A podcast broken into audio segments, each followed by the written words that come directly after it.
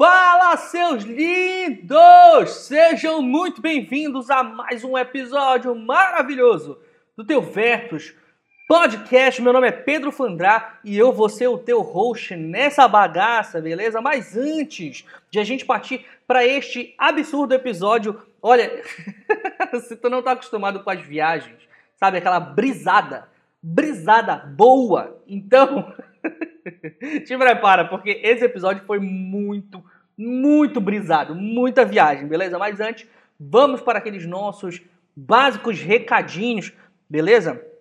Primeira coisa aqui para te falar de recadinho é, cara, me segue nas redes sociais, por favor. Eu sempre falo isso aqui todo início de podcast. Eu tô vendo, eu tô vendo, eu tô, tô pelo áudio, mas eu tô vendo.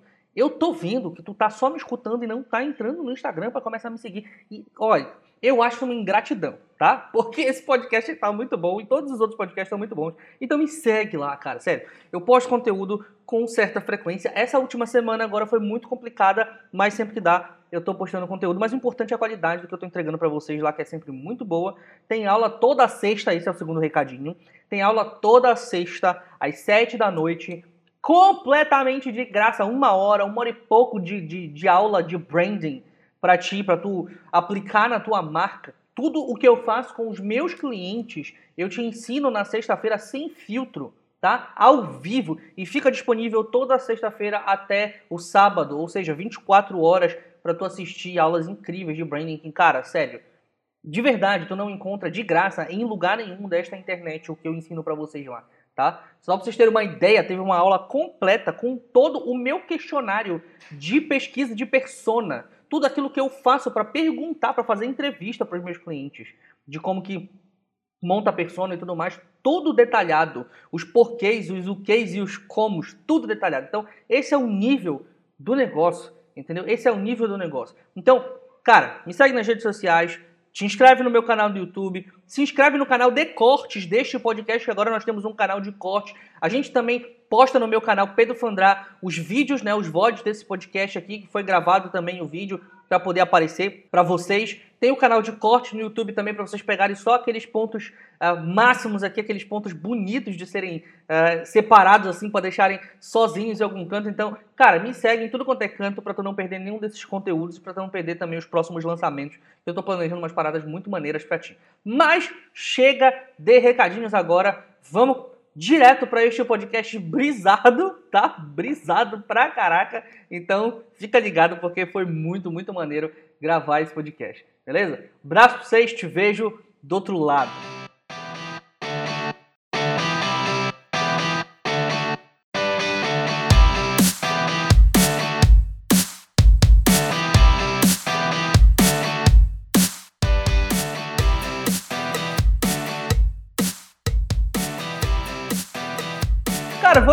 Começar aqui, porque esse, esse podcast, senhores, vocês que estão nos, nos vendo e nos ouvindo agora, este podcast ele vai ser um papo de boteco. A gente vai conversar, tá? A Raíssa insistiu em vir preparada, ela vai já se apresentar, tá, pra vocês? Ela insistiu em vir preparada, com roteirinho, mas eu realmente vim aqui pra... Vamos conversar. Primeiro te apresentar, Rai. Quem que eu trouxe aqui? Eu? Quem eu sou? Eu sou uma comediante. Olha aí, vocês já entenderam quem já viu o título do podcast já entendeu por que, que eu trouxe a Raia aqui pra gente conversar, não é isso, senhores? Não é isso? pra quem, pra quem veio, a, que tá me conhecendo agora, oh, quem Deus. veio do círculo de amizade da Raíssa, muito prazer. Eu Ninguém. sou Pedro Fandrá. Ninguém. Não vou me apresentar então. Não, sacanagem. Este podcast é meu, tá? Só pra avisar.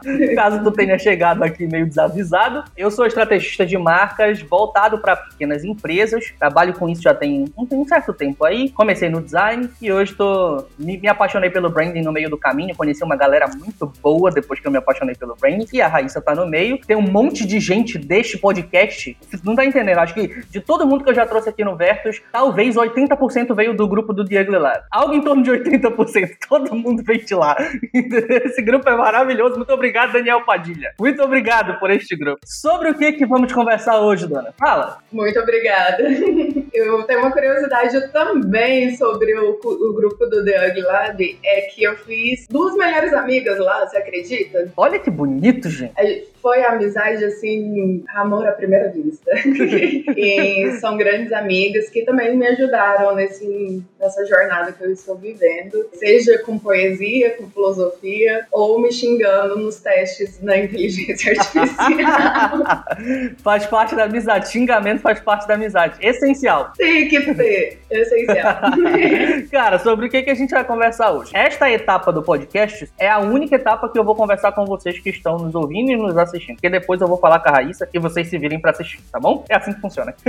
Muito bem, nós vamos falar sobre inteligências artificiais e o futuro das marcas, tá? E aqui a gente, eu não, não defini um escopo no sentido de qual o futuro das marcas a gente está pensando. Se a gente está pensando em construção de marcas, do lado do branding, ou se a gente está pensando no ponto de vista do consumidor, também não quero saber, a gente vai só conversar, tá bom? Por quê, cara? De onde que eu tirei essa ideia maluca? Primeiro porque inteligências artificiais já estão em todos os lugares, apesar da gente não achar que isso acontece, mas elas estão em todos os lugares, tá bom? É porque a gente tem muito aquela perspectiva da inteligência artificial com um negócio meio humanoide, né? Um robô e tudo mais. E aí a gente acaba perdendo essas outras inteligências artificiais que estão espalhadas por aí. Então tem no celular, tem nas redes sociais. O algoritmo que te entrega todas as coisas que tu gosta e concorda da Terra plana também é, faz parte de, do grupo de inteligências artificiais, entendeu? Isso também é uma inteligência artificial. E aí a gente está evoluindo muito rápido com essa questão das inteligências artificiais e etc, etc. E o que a gente quer discutir aqui é o quanto que isso vai impactar na construção das marcas para o futuro, quanto isso vai impactar no consumo e etc. E a gente vai conversar. Como eu disse, quem veio preparado hoje aqui foi a Raiz. Eu não estou preparado para nada. Então, esse episódio não tem a pretensão de ser curto, não tem a pretensão de ser instrutivo, tem a pretensão de ser um papo tá? E é isso. É, então, eu não vim preparada para isso, não. eu vou contextualizar a piada, né, para que as pessoas não fiquem falando que eu, assim, é que o campo de estudo da IA, que eu estudo, né, que é meu profundo, é o campo semiótico da construção dos diálogos e dos discursos, né? Então, é isso que eu posso contribuir com profundidade. Agora, o restante, com certeza, é achismo.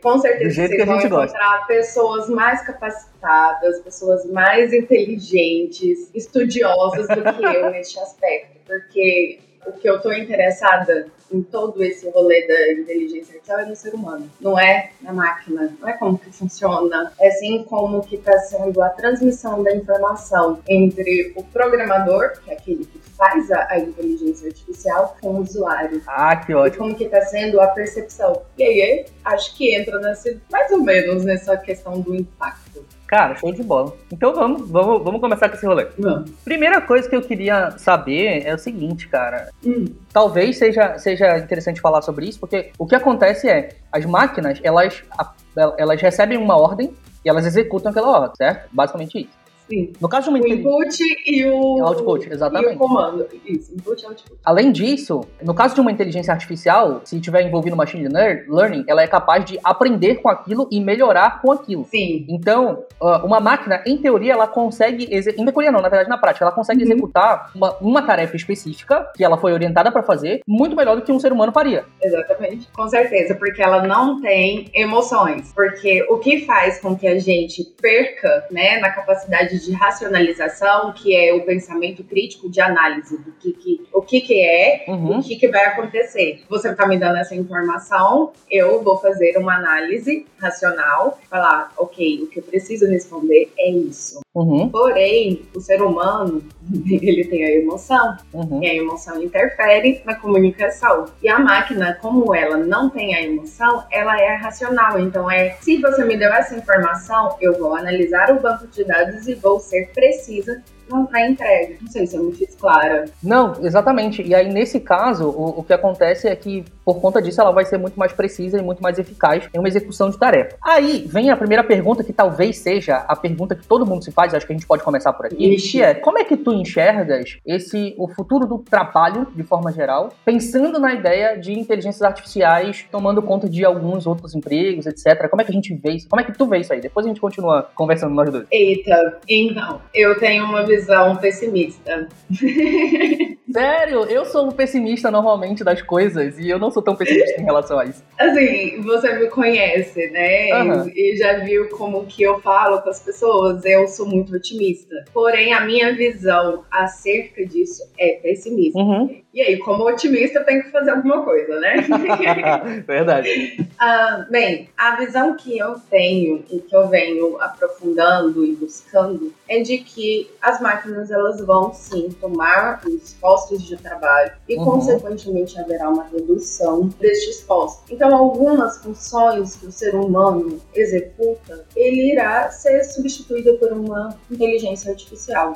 Eu acredito nisso e estou trabalhando nisso. Uhum. Porém, aí vem a questão da evolução, de como que a gente se prepara para este momento. E eu acredito que, ao mesmo tempo algumas funções vão deixar de existir porque as máquinas e a inteligência artificial irá executar, um exemplo, na economia tinha a, o analista de risco que fazia os cálculos. Hoje já não é mais um analista de risco que faz os cálculos, é uma inteligência artificial que faz os cálculos. Uhum. E o analista que fazia os cálculos agora analisa os dados. Então há essa mudança. Uhum. Por exemplo, uma, um pesquisador né, de referências, estou trazendo já para o campo do marketing. Né? A gente tem ali, antes o que a gente fazia um formulário, colocava na internet fazia a pesquisa. Isso vai ser substituído por uma, por uma inteligência artificial. Que bom! Eu acho maravilhoso. Maravilhoso! Por favor, vamos. Então, o papel, a função que era executar essa tarefa já não existirá. Então, ficará a função de analisar. Então, o que um processo é extenso, ele vai sendo encurtado. Uhum. E o papel do ser humano nestes processos será mais de análise análise, de criação, de insight, de trazer a criatividade. Porque uma máquina ela não é criativa. Uhum. Ainda não. Ainda não. Pode ser que fique. Mas o papel do ser humano neste neste local é de trazer a criatividade, é de pegar aqueles signos, né, aquelas informações, aqueles dados e dar significado. Isso é a nossa alimentação. Eu, eu, eu, vejo isso, cara, com a questão com, com, a questão mais emocional da coisa. Porque, por exemplo, uma máquina, como tu falou lá no começo, ela não é emotiva, ela não tem emoções. Não. Então, todos os trabalhos que são objetivos, diretos, é, de, de, execução, que só vai apertar um parafuso, que pegar um monte de dados e juntar, tudo que for nesse sentido não tiver uma análise emo emocional, uma análise criativa, um pensamento um pouco mais estratégico, a gente precisa analisar dados, inclusive até alguns pensamentos estratégicos podem ser substituídos porque eles são um pouco mais diretos também. Então, tudo aquilo que for nesse sentido, nesse viés, vai ser substituído com certeza. Agora, como que a sociedade vai reagir em relação a isso, entende? Vixe, não, a sociedade vai reagir da forma que sempre reagiu, né? Assim, eu tô sendo generalista, vou avisar. Com estranhamento. Cara, é exatamente isso. A gente tá, tá futuristando aqui, né? Então vai ter que ser generalista. Ela vai agir com estranhamento, né? A gente vai perceber movimentos sociais contrários a isso. Uhum. Fugas bucólicas, pessoas que vão querer ficar com fora da tecnologia, pensamentos e pensadores falando que isso não é bom para a sociedade, como qualquer outra uhum. revolução. Né? Isso é uma revolução que está acontecendo, que é chamada de Revolução 4.0, que é a uhum. insurgência das máquinas inteligentes. Mas assim, o que, que eu vejo de tudo isso uhum. é que não vai ser só o trabalho, que tem o trabalho estratégico também das máquinas, porque ela faz a análise de risco, né? E essa, essa inteligência artificial já existe. É, e ela está muito mais desenvolvida no campo da economia do que nos outros campos, né? Uhum. Tipo, por exemplo, de marca, de marketing, de tomadas de decisões. Está muito desenvolvida na economia, mas falta aquele feeling estratégico, uhum. aquela delícia. Eu acho que tem, tem um paradoxo interessante que talvez execute, ajude a trazer um pouco mais de, de luz em relação a isso, que é aquela coisa do um carro 100% autônomo, né? E aí ele se encontra numa situação onde, cara, ou, ou ele vai para um lado ou ele vai para o outro, ou ele mata um velho ou ele mata uma pessoa de 20 anos, entendeu? Como é que ele vai fazer esse cálculo, entende? Na cabeça dele, na cabeça não, né? Porque a máquina não tem cabeça, mas provavelmente naquele computador, a, o cálculo dele vai ser muito simples, entre aspas. Tem um, um, cara de 70 anos e já viveu pra caraca, entendeu? Já fez o que ele tinha que fazer, então eu vou deixar o cara mais jovem viver, entendeu? Talvez. Isso é só, só um, uma ideia. Só que nós, seres humanos, não pensamos assim. Isso é um paradigma filosófico, né? Pois é, nós seres humanos não pensamos assim. A gente vai analisar uma cacetada de coisas, poxa, mas é um senhor e tal, não sei o quê, tem uma família. A gente vai analisar um monte de outras coisas, entende? Então, esse tipo de pensamento mais emocional, como eu tava falando, a máquina não tem. Tudo que envolver esse tipo de coisa talvez vai ser algo voltado ainda pro ser humano, entendeu? Eu acho que uma máquina ela não parar, ela não viveria esse paradigma filosófico, né? Decisão rápida. Por exemplo, ela iria de acordo com a rota que você colocou. Se você tinha que virar para direita e matar o, o, o, idoso, ela vai continuar virando para direita. Porque você tinha que ir pelo GPS pela direita, ela vai continuar pela direita. Ela não faz essa escolha. Ela segue de, de acordo com o que você colocou de dado para ela seguir. Uhum. Ela não faz essa escolha. Quem faz a escolha é o ser humano. Qual é o, ponto aqui, na verdade? De, deixa eu trazer um exemplo aqui que eu acho que fica interessante. Tem uma máquina, não sei se você ficou sabendo dela, provavelmente sim, uma inteligência artificial, que ela foi aprendendo a criar fotografias, basicamente, a construir o rosto de alguém de forma absurdamente real. Ela começou, obviamente, errando, mas aí com o machine, machine learning ela foi aprendendo, aprendendo, aprendendo, aprendendo. E aí ela conseguiu construir uma, uma fotografia que ficou absurdamente real e não era possível conseguir diferenciar de uma fotografia realmente tirada, entendeu? Porque ela foi aprendendo, aprendendo, aprendendo, aprendendo. Qual é o ponto aqui de importância nisso? Eu trouxe esse exemplo justamente porque tu é uma fotógrafa de mão cheia, absurda, né? Obrigada. Principalmente fotografar comida. Meu Deus, que vontade de comer aquilo. Mas pra quem não conhece, procure as fotografias da Dona Raíssa. Muito bom. Então, Pra mim, o ponto tá novamente no emocional e na criatividade. Porque o que acontece? O cara, a, aquela inteligência artificial, ela pode construir rostos como ninguém. Ela pode construir uma fotografia de um rosto como ninguém. Ela pode construir melhor do que um fotógrafo, melhor do que uma 5D Mark 350, entendeu? Ela pode fazer o que ela quiser. Mas ela não vai conseguir trazer a linguagem artística, criativa para fotografia que um ser humano vai conseguir fazer. Nunca. Sim, tem um artigo que eu estou finalizando o estudo que ele fala justamente sobre isso. Uhum. Né? É um artigo sobre a utilização da semiótica na computação. Ele é um pouco irônico, uhum. sarcástico e até ácido. a frase que me fez manter no artigo foi: enquanto os semioticistas discutem a semiótica, as pessoas da inteligência artificial as executam. eu achei o máximo. É, mas ele tem um, um, uma das frases dele, né? Uma da parte do, do, estudo dele é acerca dos jogos de xadrez, né? Que uma das primeiras inteligências artificiais, ela foi treinada, né? Os primeiros computadores com inteligência artificial foram treinados para jogar xadrez. Uhum. Eles eram precisos nas estratégias, na forma como que iria, né, executar, tipo, você mexe o cavalo na mesa, na casa tal, você vai fazer isso, isso, isso, isso. Ele conseguia fazer essa análise dos dados de forma muito sistemática. Uhum. Porém, as pessoas, né, a gente tá falando isso de 1980, as pessoas que foram assistir isso ficaram, tipo, impressionadas porque era um computador e depois perderam o interesse porque não havia emoção. Pode crer, entendo. Porque quando mudava ali as, as pecinhas do local, era muito sistemático, era muito previsível Já a, quando é dois humanos jogando, existe a imprevisibilidade. Porque nem sempre um humano irá fazer exatamente aquilo que você. Na maioria das vezes ele não vai fazer, né? Não, todas as vezes. E é o, é o que eu gosto do artigo O Limite da Racionalidade das Inteligências Artificiais, é justamente isso. Porque a conclusão do pesquisador é que nós, seres humanos, não somos racionais. Então você não pode esperar a racionalidade do ser humano. Perfeito. Você pode esperar racionalidade das máquinas. e eu acho isso lindo. Cara, é sensacional. E, e assim, voltando, por exemplo, para a reação da sociedade em relação a isso, na verdade, para o futuro do trabalho que a gente estava falando lá no começo, eu vejo de forma um tanto quanto positiva, positiva no sentido de otimista, até certo ponto, porque o que acontece? A gente teve uma revolução, que foi a revolução industrial, que acabou tirando muitos empregos, certo? De várias pessoas. Mas, à medida que empregos deixaram de surgir, outros empregos surgiram por causa da revolução. Então, o ponto é, tem algumas profissões que não existem hoje e que provavelmente vão começar a existir por causa dessa revolução que a gente está vivendo. Exatamente. Obviamente vai ter um período que é o que a gente chama da dor de parto, né? Vai ter um período da dor de parto, vai ter um período do, do nascimento da situação ali, da treta toda, vai ter gente perdendo emprego, economia ficando esquisita, vai ter um, um momento de vale, mas de, logo em seguida, depois disso, não sei quanto tempo isso vai durar, eu acredito que a gente se estabiliza novamente, e aí a gente vai ter outros empregos, etc. E pá, pá, pá. Sim, a questão que vale um milhão de dólares é justamente como que a gente vai passar por isso. Se eu soubesse, eu já tinha proposto para todo mundo, já tava ganhando muita grana.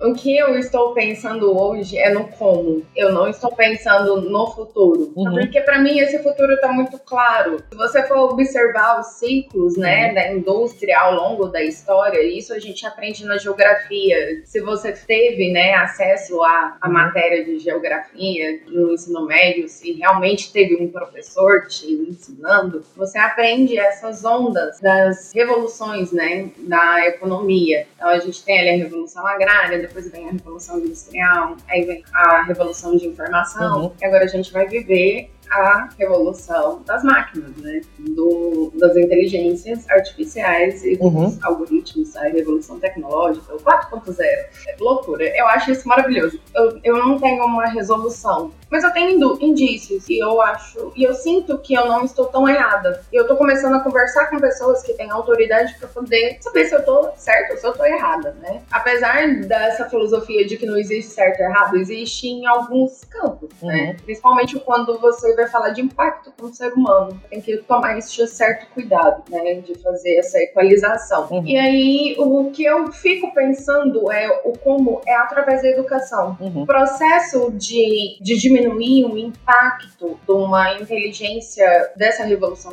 é através da educação. Eu não tô falando assim de educação base, não. Tô falando de educação tecnológica. As pessoas aprenderem, entenderem porque tem uhum. aquela visão que você falou bem lá no começo de que é um robô. E não é, é dados. A inteligência artificial é um uhum. sistema, é um programa que vai analisar dados, inputs e vai dar informações a partir disso. A inteligência artificial não é tão complexa quanto a gente imagina. Ela é uhum. é um script, né? Ela é um programa é um software. E aí, quando as pessoas pensam, né, sobre isso, elas ficam imaginando um monte de monstro. E uhum. se a gente não educar as pessoas explicando exatamente o que, que é uma inteligência artificial. Primeiro na superficialidade, falando, olha, é um script, coleta dados e que aprende com esses dados e cada vez mais vai oferecendo dados mais precisos, que é o caso da fotografia. No início, ela recebia determinados dados, uhum. ela fazia eu, assim, na minha imaginação, ela fazia 8 bits, totalmente imprecisa. Depois ela foi para 18 bits, depois foi para 24.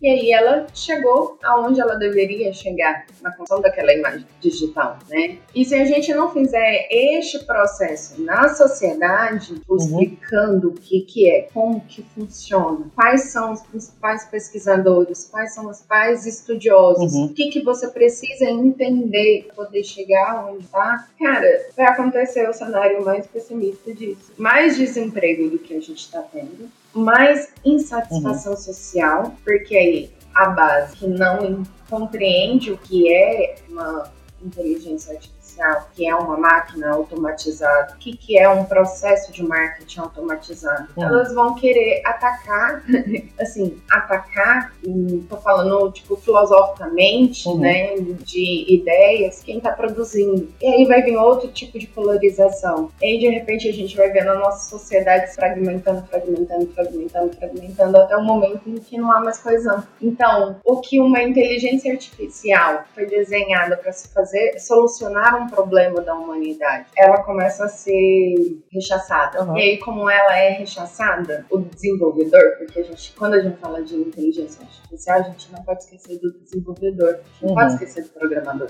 A gente não pode esquecer do ser humano que está fazendo aquilo. Que não é assim, ela surge do nada, surge de alguém. É uma obra né, criativa. É verdade. E esse desenvolvedor ele vai se sentir atacado. Então, o que em algum momento ele poderia trazer mais soluções, ele não vai conseguir. Vai gerar uma bola de neve no fim das contas, né? Agora, assim, pensando nisso, por exemplo, dentro do ponto de vista das marcas, né, trazendo um pouco para as empresas, etc. Tu, primeira coisa, tu acreditas que as empresas, de forma geral, tá, obviamente, a gente está generalizando, tu acha que as empresas já estão preparadas para isso, para essa revolução? Discorre depois. E aí, logo em seguida, eu queria saber se tu acreditas que as empresas podem ter, as marcas podem ter um papel importante nessa transição, né? E como que seria esse papel? Olha, eu acho que as, mar as marcas elas não estão preparadas uhum. para esse processo. As pessoas não estão preparadas para esse processo. Elas estão com medo, elas estão com barreiras. Elas criaram barreiras. Essa é a minha percepção. Eu posso estar completamente errada, porque eu estou na superfície deste conhecimento. Uhum. É um achismo, gente, vou deixar bem claro isso é um achismo. Mas o que eu vejo é que não, elas não estão preparadas. A gente coloca um uhum. assistente virtual para poder interagir com um homem comum, né? Essa pessoa normal, ela não tá preparada para poder interagir com aquilo. Então, algumas elas vão acreditar que é realmente um ser humano. Outras vão simplesmente, quando perceber que é uma máquina, deixar de conversar com aquela máquina. E outras vão ver que é uma máquina e se interessar e tentar ver até onde vai a racionalidade daquela máquina. As marcas, elas elas não estão preparadas para poder receber esse tipo de informação. Porém, quem que está preparado para poder desenvolver uma inteligência artificial? Quem está preparado para desenvolver uma tecnologia? Ninguém. É algo novo, novo, com aspas. Então ninguém está preparado para isso.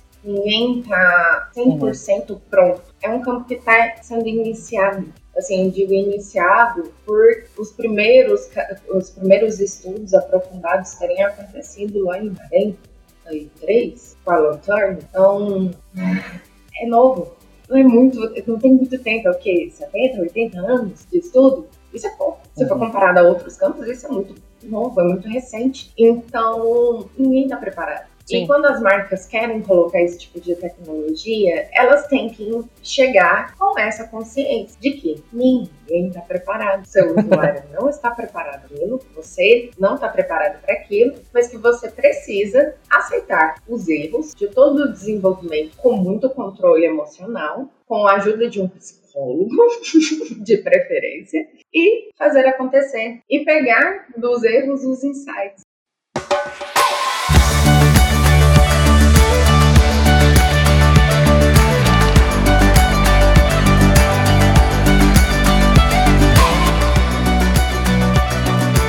Aí um grande ponto, assim, importante nessa questão de, de revolução, de futuro, etc. Cara, Primeiro, a primeira coisa de, talvez é aceitar que isso vai acontecer. Já tá acontecendo. Já tá acontecendo, saca? Porque a, a, as pessoas ficam meio desesperadas, empresas, algumas empresas ficam um pouco desesperadas, porque tem algumas empresas, alguns tipos de trabalhos, alguns tipos de fornecimento de produtos e serviços que vão ser 100% automatizados e aquela empresa vai deixar de existir, simplesmente. Cara, o ponto é que a gente precisa primeiro aceitar que isso já tá acontecendo e vai acontecer. Isso é, é, é como eu vejo, entendeu? Vai acontecer, já tá acontecendo, já tá começando, mas, tipo assim, não é tão pesado assim. Cara, vai ser realmente é essa revolução que vai acontecer. Quando a gente coloca essa ideia na nossa cabeça de que vai acontecer e eu não tenho como evitar, o próximo passo é como é que eu vou reagir a isso, entendeu? Porque vai estar tá aqui, não tem como fugir, saca? eu acho que as pessoas estão, as pessoas, as empresas, as marcas, elas estão meio que no, no, numa fase de negativa ainda, tipo, pô, será que isso realmente vai rolar? Será que vai ter um negócio meio assim? Ah, entende? Então, cara, precisa primeiro aceitar que vai rolar. Vai, vai rolar. Entendeu? Já tá rolando, mas vai rolar pesado depois. E aí a gente precisa, a partir disso, se preparar. Como é que eu vou reagir? Será que eu tenho que pivotar o meu plano de negócio? Será que eu tenho que mudar a maneira como eu construo a minha marca? Será que eu tenho que mudar a maneira como eu me relaciono com o meu cliente? Porque as relações humanas vão, vão mudar. É isso, cara, entendeu? Eu posso ser bem sincera? É o que eu quero. Eu, eu, é o que eu mais anseio. O que eu mais anseio é ter uma assistente pessoal que faça a metade dos processos para mim. Uhum. Eu quero ter tempo para criar, eu quero ter tempo para tirar foto, eu quero ter tempo para poder conversar com as pessoas em grupos de discussão e, e, coletar informações de qualidade. Eu quero ter tempo para conversar com a minha mãe. Eu quero ter tempo para poder brincar com os meus gatos. E aí o que que acontece? Tem um romantismo. É, esse é o problema, Rai. É porque as pessoas elas estão muito, sabe, inteligência antiga ainda. É que existe um romantismo. as pessoas estão tão apegadas naquela ideia da laboriosidade, de que algo que você só vai conseguir conquistar, crescer e criar algo se você tiver muito esforço. Meu querido, você está entrando na era da inteligência artificial. Desculpa, você vai ter que aprender a viver a vida. Não é a quantidade de trabalho que resolve questão, entendeu? Não é o esforço em si. É a assertividade. Assertividade, valor gerado, Exatamente. entendeu? Queiram, gostem ou não, nós vivemos numa sociedade capitalista, entendeu? Então, o tanto de valor que tu gera para alguém ou para uma pessoa, para uma marca, que vai decidir o quanto tu vai receber em retorno em relação a isso. Não é a quantidade de horas que tu trabalhou, entendeu? Sim, é claro, e é claro que tem pessoas que não aceitando, tá um negócio doido, assim, ó, menino, se eu te contar. Tem gente que não aceita, tem gente que tem res, é, resistência. E é algo que está facilitando a minha comunicação com os meus clientes. O que antes eu passava 12 horas fazendo, sorry, gente, mas eu passo duas horas. Cara, eu acho que é, a gente tem que. Assim, o objetivo dessa, da inteligência artificial, das máquinas, etc., é aumentar a produtividade, é crescer, é fazer com que as coisas sejam mais rápidas, sejam mais executáveis, etc., e trazer benefícios para a sociedade. Obviamente, a gente vai ter problema no caminho? Vai, como todo e qualquer revolução, entendeu? Como todo e qualquer conflito, como todo e qualquer problema que, que vem, vai ter, entendeu? A gente tem que aprender a lidar com isso. Por que, que eu quis isso, sabe? Por que, que eu fui esse caminho? Eu já venho de um cenário de automatização de processos de marketing há muito tempo. Desde os meus 19 anos eu estudo e trabalho para isso. E quando chegou o meu momento de ter a minha marca, de sobreviver, né, uma crise financeira, sendo que eu não posso sair de casa por conta da, de ser autoimune, eu tive que me adaptar eu ir fazer uma sessão fotográfica num restaurante é muito risco para mim. É um risco que eu não consigo lidar. E isso me causava muita ansiedade. Então eu aceitei e falei, vou ficar em casa. Mas agora, como que eu vou oferecer os meus serviços? E aí eu saí um pouco da fotografia e fui para a parte de automatização, estratégias de marketing, de identificar os, os erros, os problemas que os empresários estavam vivendo. Né? Eu já tive essas experiências como consultora e aí eu falei, tá, vamos iniciar isso, vamos fazer do jeito tradicional. Então, fui criar um formulário, fui criar o Zapier, fui criar o Asana, fui criar tudo isso. E eu comecei a perceber o quanto de tempo eu estava gastando. E eu estava bem na curva de querer estudar a fundo limite da racionalidade humana. então eu estava lá lendo Eixo Simon, né, a teoria crua, que foi, é disponibilizado por, pela faculdade de Stanford. Então eu li ali cinco, seis parágrafos, eu dormia quatro horas depois de ler isso. Então como que eu ia estudar isso e atender os meus clientes? Se eu precisava dormir, eu precisava dormir. Meu cérebro dava boot, que eles reiniciavam a cada, a cada parágrafo daquela teoria. Eu precisava dormir para poder internalizar, era natural o, o, processo. Então eu olhei isso e falei assim, cara, eu não tenho tempo para perder tempo. Se eu ficar perdendo tempo tentando fazer os processos do jeito tradicional, eu não vou conseguir chegar onde eu quero chegar sozinha, porque eu não tô sozinha nesse rolê mas é, eu não vou conseguir chegar onde eu quero chegar. E aí foi quando eu comecei a pesquisar e encontrei duas, dois sistemas de inteligência artificial que o limite da racionalidade dela, ou seja, o limite da programação dela, me oferece e me fornece aquilo que eu preciso. Então eu consigo desde atender o meu cliente a gerar pesquisas ela me fornece essas duas possibilidades. Então, por que, que eu ia gastar o meu tempo fazendo um formulário do Google?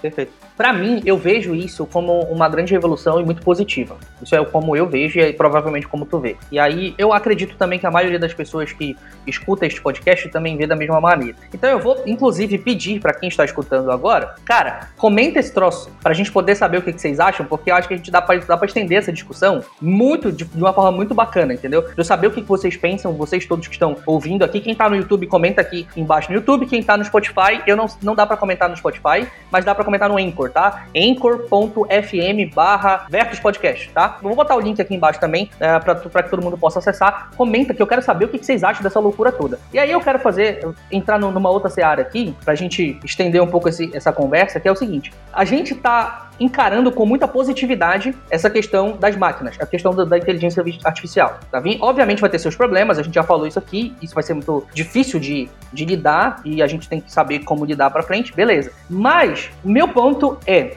Será que ter tanta inteligência artificial espalhada por aí, pela nossa vida, em tudo quanto é lugar, fazendo tudo que a gente quer, a gente acorda. Vamos imaginar o cenário, o seguinte cenário, né? A gente acorda de manhã e aí a inteligência artificial que comanda a nossa casa já sabe a hora que a gente acorda mais ou menos e ela já colocou o café para fazer 15 minutos antes para estar tá quente na hora que tu acordou. Entendeu? Tô, tô, tô, criando só um cenário aqui interessante pra galera poder se situar. Já existe. E aí eu, eu sei que já existe, tá? É muito louco isso. Um dia eu vou ter isso aqui. Isso é muito maravilhoso. Vai, continua. Não, é maravilhoso, maravilhoso. V vamos construir esse cenário então, vamos lá. E aí depois, o que, que acontece? E aí, o que que acontece? O chão, aí você derruba farelo de pão no chão e vem um robozinho, que é também uma inteligência artificial, escaneia, viu que você derrubou o farelo no chão e limpa para você esse chão. Isso existe. Eu recebo. Eu, eu servo, eu recebo, recebo, senhor. e aí, não, assim, vamos continuar. Beleza. Logo em seguida, o cara já tá, já tá ligado que tu vai começar a te arrumar pro trabalho, só que tu acorda muito cedo, a água tá gelada. O chuveiro já tá quente. Tu já vai para lá, toma teu banho, te ajeita e tudo mais. A roupa já tá meio que escolhida, porque já tá preparado isso antes pega, se veste. Tem um aplicativo que faz a escolha das suas roupas dentro de acordo com a sua necessidade. Perfeito, perfeito. E aí a gente vai sair pro trabalho. Tu, como uma pessoa que é, não tem tanto apego às coisas assim, também não tem carro, né? Não tem carro próprio. Mas aí o cara já sabe mais, a tua inteligência artificial que comanda a tua casa já sabe mais ou menos a hora que tu sai pro trabalho e ele já programou e já pediu um carro para chegar para vir te buscar e te levar pro trabalho. Uber, seja lá, seja lá o que foi. Já tá tudo certo, o cara vai chegar mais ou menos na hora que precisa precisa. A tua casa tá toda monitorada, tu já vai saber todo o rolê e tudo mais, sai, vai pro trabalho. Cara, vai ser um carro automatizado, que não tem motorista. Isso, obrigado. Não tem necessidade de ser seu, entendeu? De ter a posse da coisa. Então, aí o que, que acontece? Logo em seguida, tu, vai, tu tá voltando pra casa, a inteligência artificial já sabe mais ou menos a hora que tu volta pra tua casa. Não, e meu trabalho, peraí, no trabalho você não vai criar um cenário de trabalho? Calma pera. lá, não, mas aí a gente vai passar duas horas aqui falando do trabalho.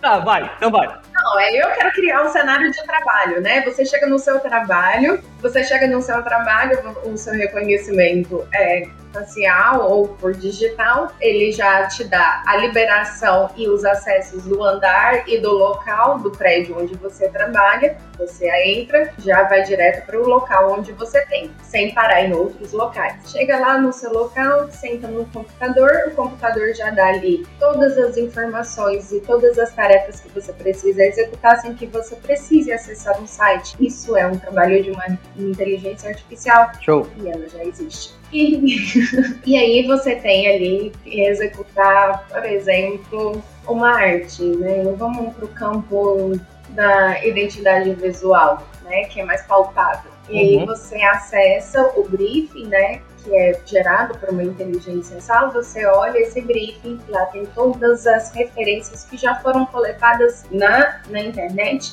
e com um cliente, através da pesquisa que foi feita com o cliente. Então ali já tem toda a combinação possível imaginária do que, que você precisa para poder criar. E aí você olha aquele painel semântico, fica olhando para ele, pega o seu café na cafeteira, feito cafezinho, conversa com seus amigos, colegas de trabalho, volta para o computador e começa a criar. E aí você tem ali um Adobe que consegue, por exemplo, já aplicar filtros de edição de forma automatizada.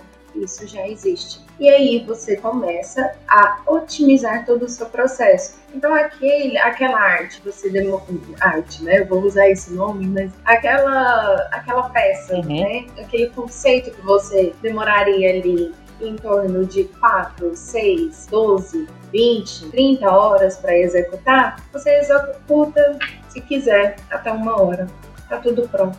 O tempo que você vai investir, na verdade, dentro do seu trabalho é conversando com as pessoas que é aí que vem os insights. Perfeito. Os insights, elas não vão vir das inteligências artificiais, elas vão vir da troca que você vai ter com as pessoas. Então você vai ter mais tempo para se relacionar e comunicar com outras pessoas. Perfeito. E aí, nesse interim, você resolve almoçar. Existem já aplicativos que você consegue programar a sua rotina de almoço e ele organizar essa entrega de cardápio. Cara, pode crer. Né? A gente já tem super aplicativos que fazem isso. É basta você colocar os inputs. E aí, essa comida chega por um drone. Isso já está em implementação. Chega por um drone, você almoça com seus amigos ali, uma comida chegada por drone.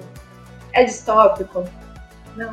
Agora pode falar do, do dia de trabalho. Eu acredito, na verdade, que existe um nível de distopia na realidade do dia a dia, porque isso já existe, já existe, mas o quanto que isso está espalhado no mundo não é tão grande. Assim, acesso. Assim, Isso, obrigado, tava procurando essa palavra. O acesso não é tão grande. Então, é distópico no sentido que a gente não consegue enxergar isso diretamente no nosso dia a dia, na nossa vida, entendeu? A questão para mim desse cenário, né? Esse cenário já existe, tem pessoas que vivem assim, é uhum. que essa tecnologia, ela tá limitada ao poder aquisitivo. Ela tá limitada a pessoas que têm valor financeiro, uhum. né?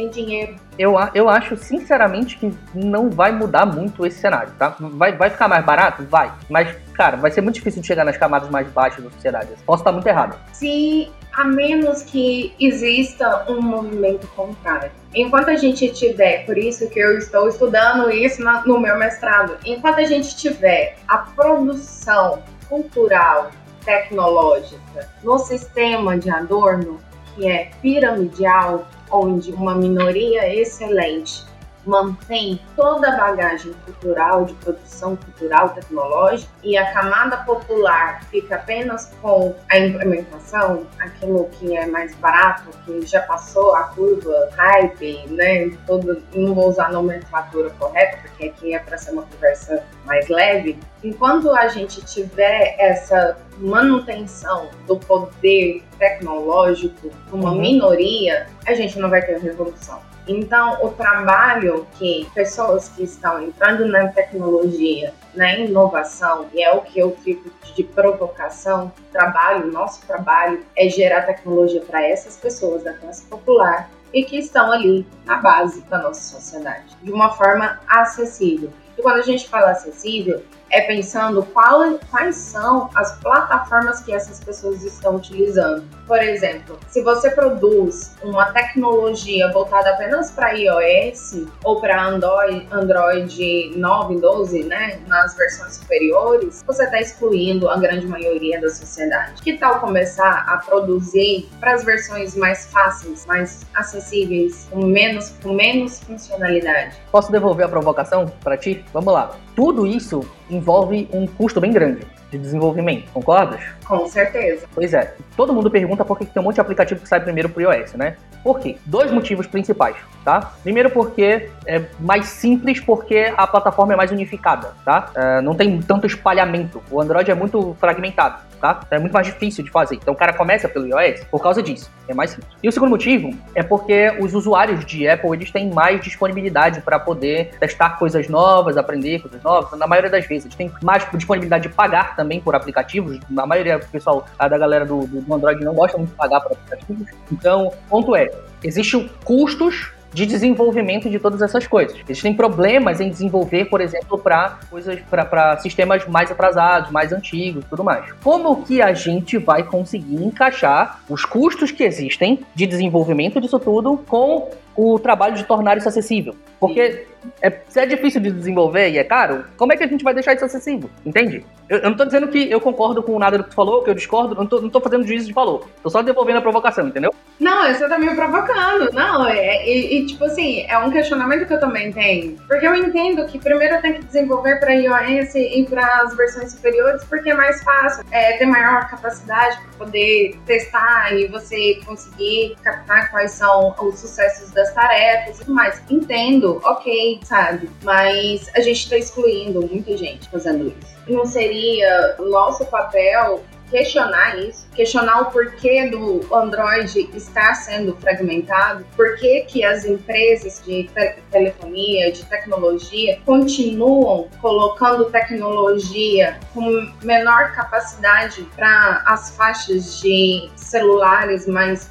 baratos de computadores mais baratos. Por que que isso está acontecendo? Eu acho que a questão não é com o porquê que é feito, mas sim por que que está acontecendo. Que, por exemplo, eu já eu tinha um iPhone e eu fui furtada e eu não tinha colocado rastreamento. Jesus, mas é mancada aí, hein?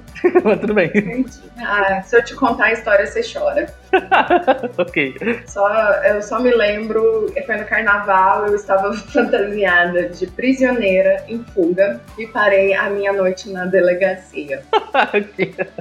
ironia. Ironia. Foi muito irônico. E, e aí eu comprei um celular mais acessível, né? Financeiramente porque é, eu tinha acabado de perder um iPhone, não tinha nem condições emocionais poder procurar um, um, um freela que pagasse o meu iPhone. Eu fiquei abaladíssima. Fiquei triste, era um XR, primeiro que eu comprei com meu dinheiro, tava tão feliz, mas tão triste, mas não tenho oh meu Deus. E aí eu comprei um celular mais acessível. E esse celular, ele não roda determinados aplicativos, ele não roda determinados jogos ele não roda muita coisa. Apesar dele ser um celular mediano, ele não é o de, de ponta, ele também não é o mais barato. Ele é um mediano. Então por que que isso está acontecendo? Mas tu acredita que isso acontece por causa de, de, forma proposital? Ou é por limitação técnica e física de o que, que se pode fazer com aquele dinheiro que está sendo implementado naquele desenvolvimento daquele celular? Porque, cara, é, é, é óbvio, entendeu o que acontece? Eu não invalido nenhum nem outro. Pode ser com certeza tem a limitação técnica, né, dos componentes do celular, por isso que ele tem um valor mais acessível, e também por questão de, também tem uma questão filosófica e social aí, de interesse. com certeza, tá dentro da gente. Esse pensamento que eu falo que é culpa do Adorno, brincando, mas esse pensamento ele tá muito enraizado na nossa sociedade. Ele está sendo construído Uhum. E construir um pensamento desse. Porque, cara, vamos colocar, assim, o que eu fico me provocando e perguntando é por que, que a gente não tá colocando valor no design e não na parte técnica, sabe? É. Os componentes, eles serem, tipo, utópico. Nossa, tô me sentindo muito utópico aqui nesse momento, mas, mas eu queria que fosse assim, sabe? Eu queria que fosse assim. Eu queria uma sociedade igualitária. É, desculpa só essa pessoa. Basta bastante, inclusive. Não, pelo amor de Deus, a gente tem que fazer algo. A gente tem que fazer algo, sabe? Essa sociedade não existe. De, desculpa, essa é a minha. É, é como eu vejo a vida, mas essa sociedade não existe e não vai existir. Mas eu entendo. Não vai, não adianta. Não tem como, porque pensa, primeiro, tudo tem um custo, Sim. entendeu? Não tem como. Não, é, não existe almoço grátis. Tem, alguém tem que pagar a conta, entende? Tem, tá, vamos lá. Um iPhone precisa custar mil dólares? Não, na boa, não precisa custar mil dólares. Tem a marca envolvida ali, tem o, o, o branding da, da, da, empresa envolvida ali. Tem. Vamos supor, vamos pensar aqui. Se a gente faz a conta com o lucro da empresa, um lucro ok, razoável, um iPhone, um iPhone, um iPhone de topo de, topo de linha podia custar, sei lá, 600 dólares, tá? Ok, tá, tá certo. Agora, não é assim que as coisas funcionam na vida, entendeu? Sempre existe ah, que, outras questões envolvidas a não ser só o quanto que custa e o quanto que se desenvolve, entendeu? Tem valor envolvido ali, é valor, valor agregado. É a maneira como as pessoas veem a vida, entendeu? Sim, eu sei, mas esse valor deveria estar no design e não nos componentes, entendeu? Mas tá, senão a gente não pagava mil dólares no iPhone. Pois é, mas só que aí um celular que é mediano, eles têm componentes de segunda e terceira linha e eles não conseguem consegue entregar a acessibilidade que a gente precisa. A diferenciação, assim, na minha visão utópica, vou deixar isso bem claro, galera, isso aqui é utopia total, eu assumo, mas se fosse falar sobre igualdade, né, acessibilidade, na minha cabeça, na minha percepção, na forma, na minha vontade, era de que todos os componentes fossem alinhados, para que todos os seres humanos conseguissem ter acesso à tecnologia sem vantagens. A vantagem, o valor percebido, o valor embutido, ficasse apenas nas marcas e no design do produto e não na função.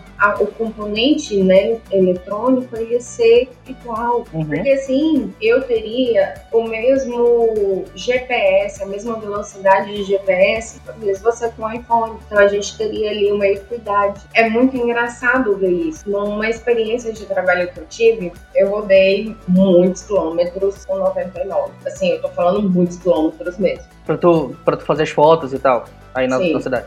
Muitos. Eu pedia 99. Entrava num carro, e aí o carro, cada vez era um tipo de carro diferente. Às vezes era um sedã, top, banco de couro, ar-condicionado, atendimento perfeito. E outros era um Celta.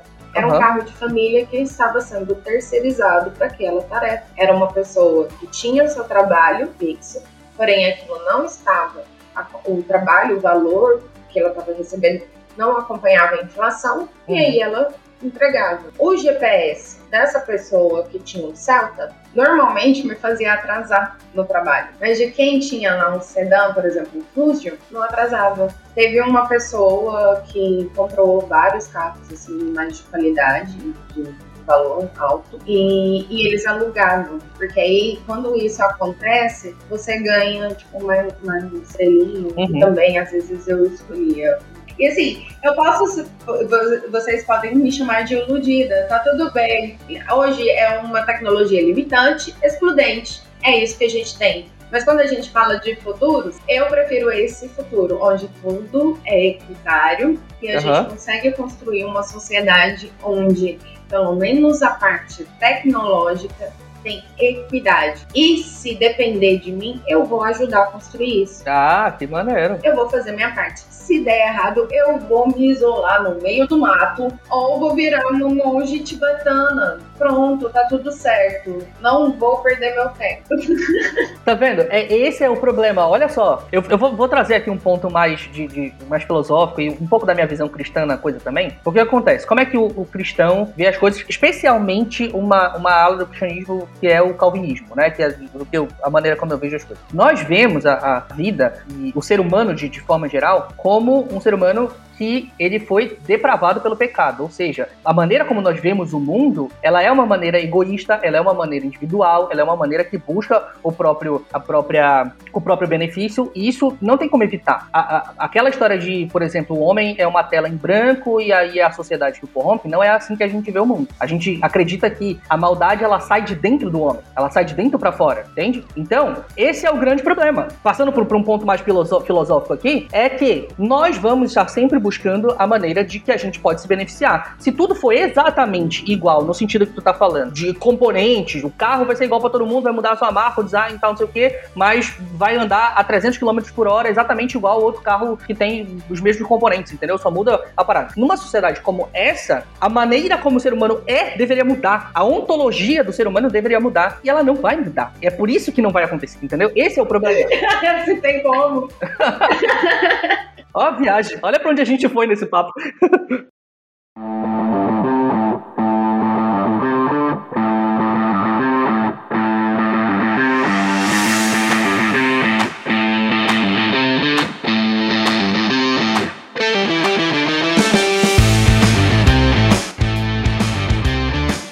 Agora, o que, o que eu queria, né, quando a gente começou a construir esse cenário, né, futurístico e tal, que a gente começou lá construindo a casa, o que eu queria perguntar pra ti, tentando pegar o fio de volta aqui. Então, o, o, que eu queria te perguntar nessa, nessa etapa era o seguinte: ter tanta inteligência artificial, tanta tecnologia ao redor de todos os nossos lados, e por isso que a gente começou a construir esse cenário todo futurístico, isso não corre o risco de nos deixar menos humanos, na tua opinião? Cara Acho meio impossível. Discorra, por favor. Porque o ser humano é irracional. Que mesmo com todas essas facilidades técnicas, né, facilidades técnicas racionais das inteligências, tendo um robôzinho que limpa a sua casa, tendo alguém que faz isso, alguém, uma, uma cafeteira inteligente que faz para você, painel de manutenção né, na sua casa, a gente vai procurar formas de viver as nossas emoções. A gente vai continuar fazendo essa busca.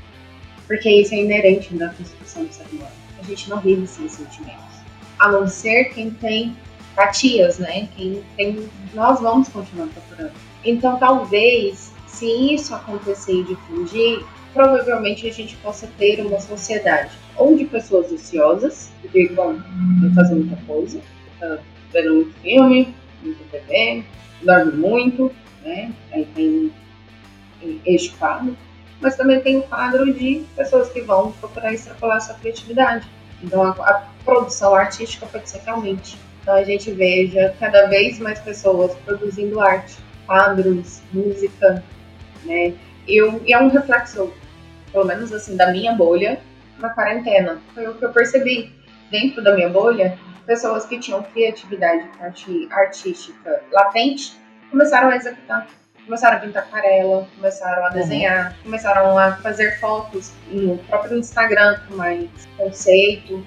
Outros realmente foram para esse lado da pintura, porque como eles é, perderam o tempo que eles gastavam do transporte de casa para o trabalho, esse tempo acabou sendo convertido em arte. Ganharam mais tempo. Sim, trabalhos criativos, etc. De forma o, outro caso que eu vi foram dos meus amigos que são músicos, começaram a produzir um single atrás de single. E eu falei assim, opa, peraí. Algo interessante está acontecendo. Uhum. E foi a mesma coisa que aconteceu comigo. Foi a mesma coisa que aconteceu comigo. Interessante eu comecei a produzir, antes eu produzia fotos uhum. de observação, né? Eu ia andando mais realista andando e ia tirando as fotos. Agora eu estou me preocupando em preparar essas fotos, todos os símbolos. Então eu estou tendo um processo criativo. Eu estou investindo meu tempo em fazer desenhos para mim, para os meus amigos. Está aflorando isso. Então tem esses dois lados. Tem aquela parcela de pessoas que vão se tornar ociosas e ficar dependentes da tecnologia, e já tem outras que não, que vão utilizar esse tempo, esse momento, para poder desenvolver aquilo que nós, seres humanos, por conta dos processos de trabalho repetitivos, não conseguimos fazer, que é a arte. É exatamente. Na verdade, eu, eu, fiz essa pergunta porque eu, a minha visão disso ela é muito parecida com a tua. Eu acredito que tu com, vai concordar comigo, mas vamos ver aqui. O que eu penso é o seguinte: com tanta tecnologia ao nosso redor, a gente vai ter muito mais tempo sobrando, tá? Para algumas pessoas. Assim, existem, na verdade, dois cenários na minha cabeça, que é um onde a, a vida ela continua mais ou menos do jeito, que ela, do jeito que ela é, só que com a facilidade das tecnologias e das inteligências artificiais. Se a, a gente está facilitando a vida e ela continua exatamente do jeito que ela está agora, o que eu acho difícil, mas é exatamente do jeito que ela está agora, só que com as facilidades da tecnologia, a gente vai ter muito tempo sobrando. Uhum. Se a gente tem muito tempo sobrando, a gente vai começar a construir coisas. Por quê? Porque, na minha visão, a tecnologia ela nos ajuda a ser mais humanos ao invés de nos atrapalhar de ser humano. Aquilo que seria o trabalho de uma máquina na Revolução Industrial para frente foi feito por, por ser humanos, que, tipo, apertar parafuso é trabalho de máquina. É coisa que a gente vai fazer o tempo todo assim. É trabalho de máquina, não é trabalho de gente que pensa entendeu? Não é trabalho de gente que tem cérebro. Então, o que acontece é que tudo aquilo que o ser humano fazia, que era trabalho de máquina, vai começar a ser feito por quem deveria ser feito, que é pelas máquinas. E aí a gente vai começar a voltar a fazer aquilo que o ser humano faz, que é pensar, entende? Sim, com certeza. Sem, com certeza. pensar, sentir, né? Coisas mais, mais emocionais, etc. E é isso que eu quero. É isso que eu quero com a tecnologia. É isso que eu quero com o que eu venho propondo para mim como trabalho. Eu quero dar mais tempo para as pessoas pensarem, sabe? Uhum. E eu tô falando pessoas, eu tô falando um grupo muito específico. Eu escolhi com quem eu quero trabalhar. Eu quero que essas pessoas que normalmente trabalham uhum. 14 horas por dia, poder executar as suas projetos, comecem a trabalhar no máximo quatro sabe? Eu não, eu falando por mim, eu vou arranjar coisa para fazer no resto do de trabalho. É. Eu sou um viciado compulsivo. Assim, por que que isso tudo aconteceu, né? Eu tive um cliente que ele me consumia muitas horas, porque ele passava o tempo todo conversando comigo e ele não era o meu único cliente. Uhum. Então, por que não criar um robô pra fazer isso? ah, a Raíssa queria se livrar do cliente e criou uma inteligência artificial. Vamos terminar esse podcast com esta informação agora. Vamos terminar este podcast com esta informação para vocês entenderem quem é esta pessoa. zoeira, não vamos terminar, não. Porque eu queria estudar. É zoeira. Zoeira, mas me tá me zoando, mas é mais ou menos isso mesmo. Porque eu gastava muito tempo ali. Eu olhei para esse cenário, eu vi o quanto de tempo eu estava consumindo para poder entender qual que era a intenção da comunicação dele. Uhum. E eu não tinha esse tempo. Eu queria estudar, eu queria tirar foto, eu queria executar, eu queria discutir em grupos, uhum. sabe? Eu queria fazer as coisas que realmente me dão vida, não só o meu trabalho. E foi quando eu tive um insight. Então eu comecei a procurar métodos para que essa comunicação, essa conversa do cliente comigo fosse automatizada, e é um chatbot. Gente, a coisinha mais linda do mundo. Amo chatbot. Só vejo no cantinho aqui que tem um chatbot, eu já vou lá conversar com ele para ver aonde ele vai me levar. É, e criei esse chatbot dentro dessas metodologias, principalmente fundamentando a comunicação não violenta, para poder entender qual que é a real necessidade. Porque imagina, você fica ali, já aconteceu, de ficar duas horas conversando uhum. com a mesma pessoa e ela não chegar ao centro da necessidade dela. É verdade, cara. Cadê, cadê? Os designers que estão ouvindo a gente agora estão sentindo aquela pontada, né? Porque o que tem? Mano, dói. Mano, isso dói. Dói, porque, tipo assim, de verdade, isso dói. Porque a gente entende a necessidade de fazer esse processo. A é gente verdade, entende cara. que é essencial para que a gente tenha sucesso. Né? Sucesso na nossa tarefa. Só que aí, quando você fica ali duas, três horas conversando com uma pessoa, mano, coloca. Gente, coloca uma é, inteligência cara. artificial para conversar com o seu cliente. Não é tão difícil simples. Cara, pode crer. A gente vai terminar realmente com a ideia de que tu te livrou do teu cliente com a inteligência artificial. Vamos fechar? Presta atenção. Eu tô com uma hora e meia de bruto aqui, o meu editor vai me matar de tanto que tem de bruto aqui pra ele editar esse podcast. Então vamos terminar com o momento drop the mic, tá? O momento drop the mic é o seguinte. A gente vai pensar sobre tudo que a gente conversou e vai lançar a maior pérola de sabedoria, drop the mic, aquilo que a gente fala e vai embora, tá bom? Vamos? Pensa em tudo que a gente disse aqui, fala o que tu quiser agora, porque normalmente o momento Drop the Mic ele é sobre o tema do podcast. Só que este podcast não teve um tema só, então vai ser muito difícil. Então fala o que quiser. Bem-vindo ao meu universo. Eu não consigo ficar num tema só. Não consigo. Eu não sou essa pessoa. Então, cara, vamos lá. Se a gente puder trazer aqui, primeiro, primeiras damas, obviamente, cavaleiro como sou. Gente... Não, então você primeiro.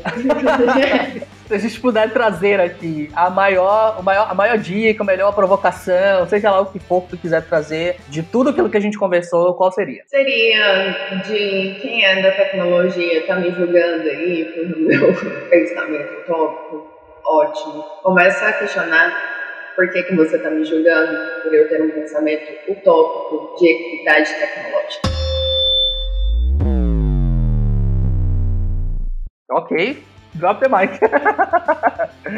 ai, ai. Meu, meu, meu drop the mic aqui seria o seguinte: a gente tem que deixar as máquinas fazer o trabalho das máquinas para que a gente possa voltar a ser mais humano.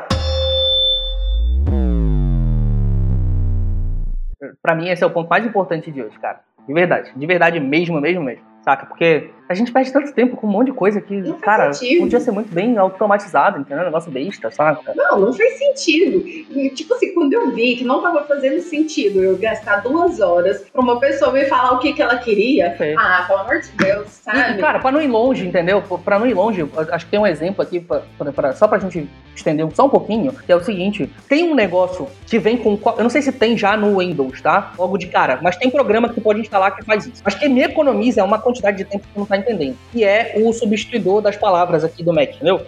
tu coloca, por exemplo, eu vou escrever coração, e aí eu tenho, eu, eu, tenho uma agonia de ter que colocar a desgraça do, do acento circunflexo, ou o acento do tio aqui em cima, e é tudo esquisito, a gente tem que segurar o shift, esticar o dedo lá para cima, entendeu? É um saco. Eu criei aqui dentro do, desse programa eu, eu escrevo coração sem cedilha e sem acento no tio e ele só substitui para mim. Isso é uma forma de automatização, entendeu? Que a gente pode utilizar. E tem outros programas que são muito mais inteligentes do que aqueles que já vêm embutido no próprio computador e que a gente pode instalar e que não é caro, tem uns inclusive que são de graça, saca? E isso é só para dar um exemplinho, que tem umas coisinhas muito poucas assim, que podem ser muito feitas com. A, gente tem que deixar as máquinas trabalharem pra gente. Esse é o ponto, entendeu, cara? Deixa o seu computador trabalhar para ti. Não, é esse o ponto. As máquinas têm que trabalhar para a gente, a gente tem que ter mais tempo para poder viver, a gente tem que ter mais tempo para poder viver a, a para poder estudar, para poder conversar com seus amigos, cuidar dos seus gatos, dos seus filhos, fazer arte, sabe? Namorar, amar as pessoas, sabe? A gente tem que fazer isso e não perder o nosso tempo trabalhando, sabe? O trabalho, essa construção cristã, que eu tenho uma fundação cristã também, é, mas essa construção cristã de que o trabalho ele é um dos pecados, né? Tipo assim, ele não, não é um pecado, ele é como que é o nome? Castigo divino por vocês terem comido a maçã do conhecimento. Realmente é isso. O trabalho é o castigo divino por você ter comido a maçã do conhecimento, porque a partir do momento em que você toma consciência, sai da alienação, você vai querer uma inteligência artificial trabalhando para você. ah, ok, não vamos estender, não quero discutir isso aqui agora. Eu falei que a gente ia terminar o podcast e eu tenho palavra, tá? Eu tenho palavra. Vou terminar. Cara, muito obrigado para todo mundo que ficou com a gente até aqui. Para quem tem alguém escutando, assistindo isso ainda, porque mano, isso aqui foi uma viagem. Eu acho muito difícil ter alguém escutando isso aqui ainda, tá? Mas se tu tá aqui ainda, primeiro, parabéns pelo heroísmo de ter aguentado a gente até agora tá? Segundo, não esquece de comentar esse podcast, porque isso aqui vai ficar muito maneiro se a gente tiver. Cara, eu, eu prometo para vocês, lá no Anchor, olha só, anchor.fm barra Vertus Podcast, tu pode me mandar um áudio falando o que que tu acha sobre tudo isso que a gente falou, e eu vou, eu prometo que eu vou abrir uma sessão de recadinhos no próximo episódio para colocar todos os comentários de todo mundo que comentar isso aqui, beleza? Coloca, porque eu quero saber o que vocês acham. Por favor, coloquem, coloquem, porque eu quero ver gente que discorda de mim, para que eu possa possa ter insights de onde eu estou errando. Para que assim eu possa me otimizar e aprimorar, porque é isso a, o desenvolvimento. Show de bola. Um beijo. Fiquem bem. Calma, que ainda falta os teus jabás. Não, que jabá? Onde é que a gente te acha? Não, não, não você não me acha em lugar tem. nenhum, não. Eu estou na Deep Web, ah. dentro de uma inteligência artificial. Um beijo, se foi. É nóis então, pessoal. Não tem jabá hoje. Abraço pra vocês e até a próxima. Tchau, tchau. É tchau.